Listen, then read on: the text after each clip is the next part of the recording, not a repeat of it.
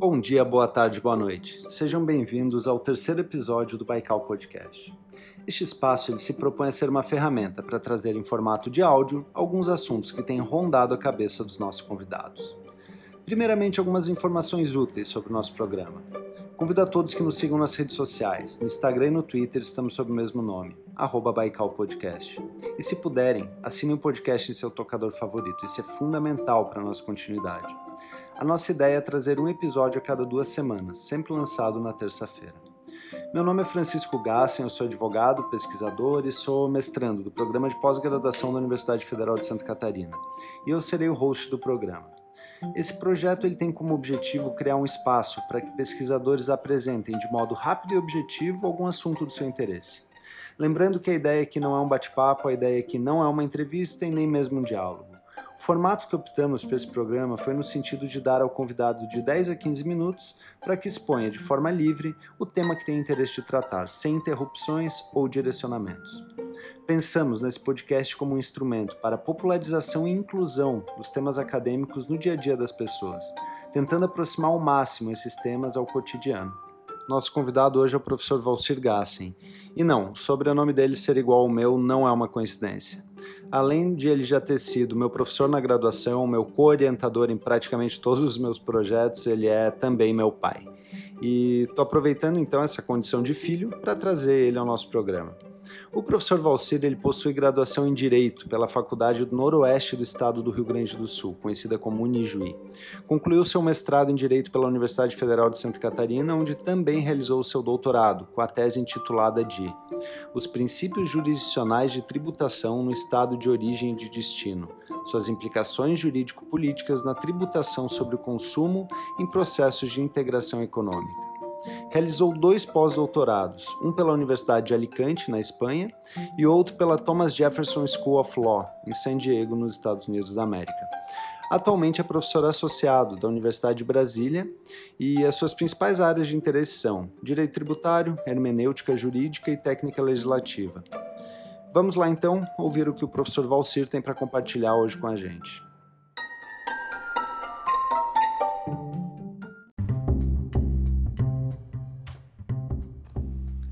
Saudação a todas e todos. Uh, quero agradecer ao Francisco pela iniciativa e convite do Baikal Podcast, da Academia ao Cotidiano. E neste podcast pretendo tratar de um assunto que considero bem importante e que muitas vezes não ocupa o devido lugar no nosso dia a dia. E para começar, eu gostaria de salientar que muitas coisas podem acontecer em nossas vidas. Podemos, se jogarmos, ganhar na Mega Sena, o nosso time de futebol do coração, se jogar melhor, poderá ser campeão no presente Campeonato Brasileiro e tantas outras coisas que podem acontecer em nossas vidas. Eu sempre lembro de uma carta escrita por Benjamin Franklin em 1789 e que ele faz referência ao que é certo na vida, que vai acontecer, o que é inarredável. E ele diz, o escreve, melhor dizendo, que uma das coisas que é certo na vida é a morte, e a outra é que nós vamos sim pagar impostos. E sobre esse é sobre essa segunda questão certa na vida, sobre pagar impostos, que é o objeto desse podcast. É, mais especificamente, a tributação no, Brasil e a sua matriz tributária.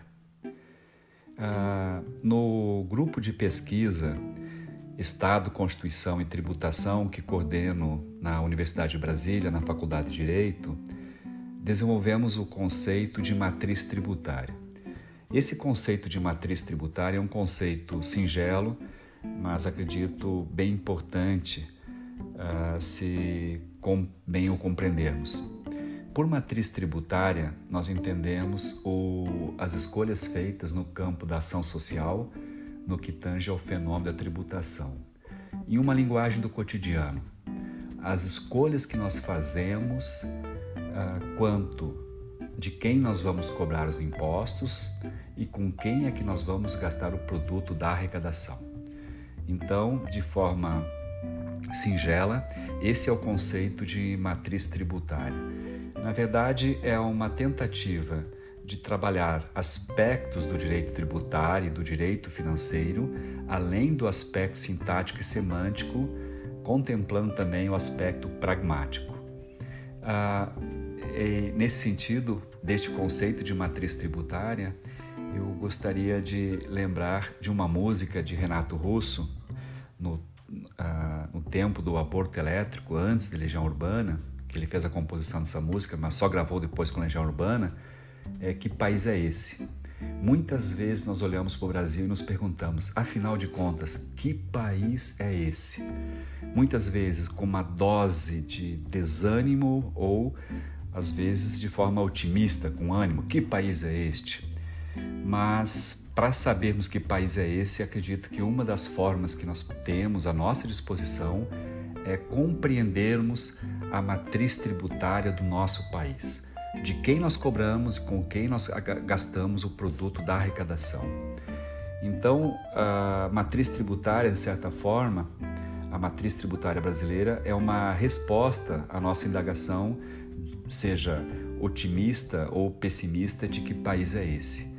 E porque a escolha que se faz no campo da tributação, de quem nós vamos cobrar mais ou menos e com quem é que a gente vai gastar mais ou menos, vai definir vai dar um contorno de que país é esse. Se é um país desenvolvido, ou se é um país em desenvolvimento, ou se é um país subdesenvolvido. E normalmente os países com IDH melhor, países com desenvolvidos, a matriz tributária ela é progressiva, enquanto que nos países periféricos em desenvolvimento, os países uh, do terceiro mundo ou os países do sul, a matriz tributária é regressiva. O, o que significa isso? Matriz tributária progressiva é quando se cobra mais impostos ou a carga tributária ela é maior para as pessoas que têm maior capacidade contributiva. E na parte do gasto se gasta mais com quem tem menos condição ou a menor condição econômica. Uma matriz tributária regressiva é o contrário, é quando a gente cobra mais de quem não tem como pagar ou quem tem baixa capacidade de contribuir e gastamos mais com quem tem melhor capacidade econômica, melhor capacidade contributiva. E o Brasil, como os países uh, em desenvolvimento ou os países com IDH baixo, a matriz tributária destes países é uma matriz tributária regressiva ou altamente regressiva. E como o espaço desse podcast eh, existe um espaço de tempo, eu pretendo trabalhar aqui das características ou os principais aspectos da matriz tributária. E a principal característica, o principal aspecto da matriz tributária é, relaciona-se com a questão das bases de incidência. E tratando dessas bases de incidência que a gente vai compreender a questão da progressividade e da regressividade, ou seja, as escolhas que nós fizemos. E isso é bastante importante, principalmente nesse momento em que nós temos propostas no Poder Legislativo de reforma tributária, ou seja, as, essas propostas de reforma tributária elas poderão contemplar uma maior regressividade ou progressividade na matriz tributária, que por sua vez resulta, digamos assim, num processo de distribuição ou concentração de renda nas próximos, nos próximos anos, nas próximas décadas.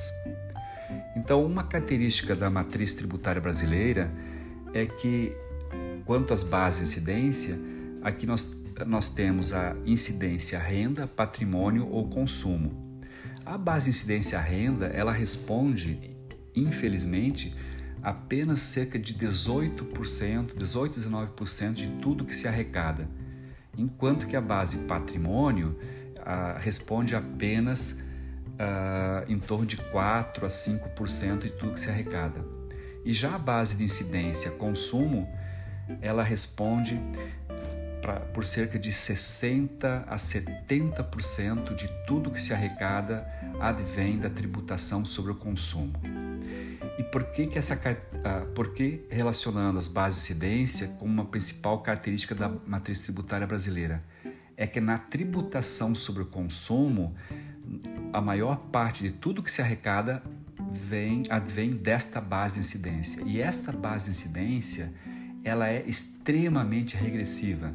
Ela onera mais ou proporcionalmente mais quem tem menor capacidade contributiva, ao ponto de tornar a matriz tributária, a matriz tributária brasileira altamente regressiva, pelo fato de concentrarmos no consumo de bens e serviços a maior parte da arrecadação que se faz no Brasil.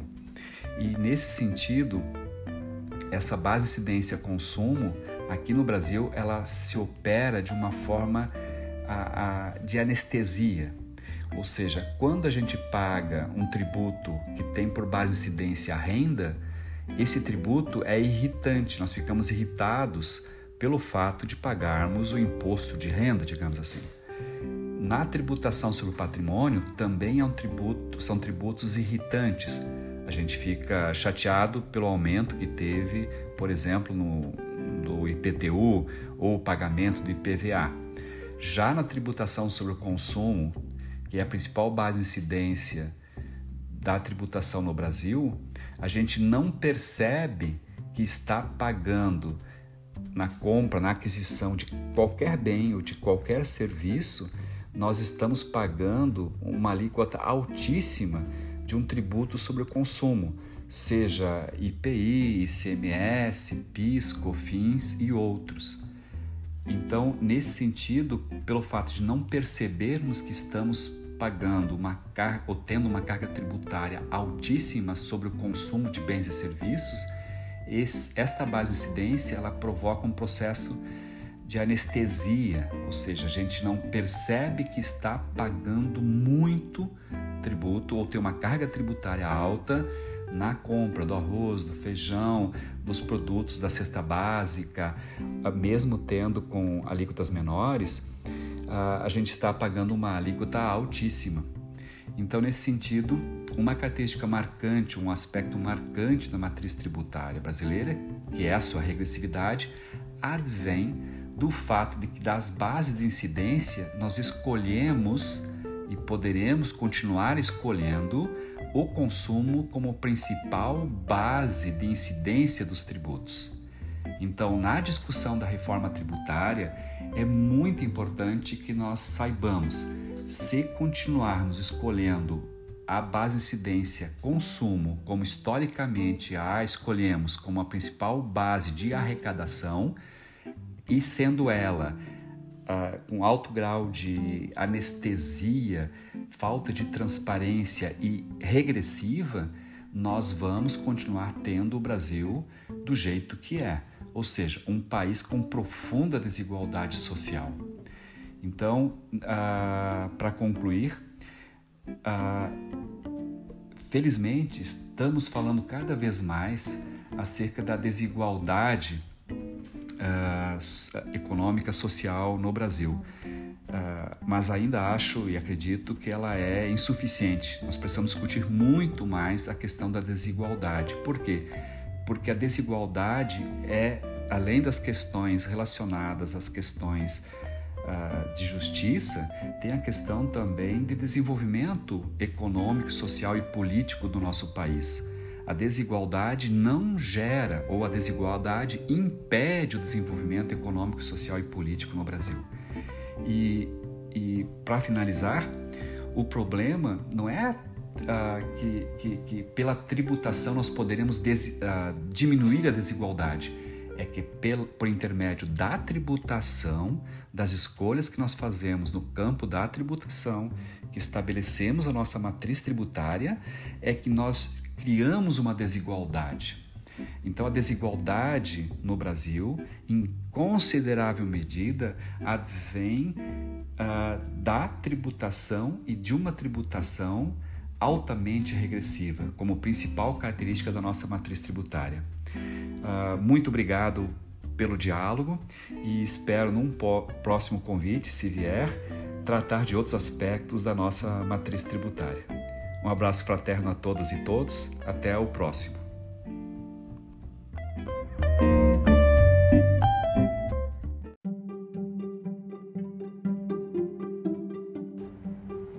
Muito bom. Obrigado, professor Valcir, pela participação. Não que tu tivesse muita escolha, né?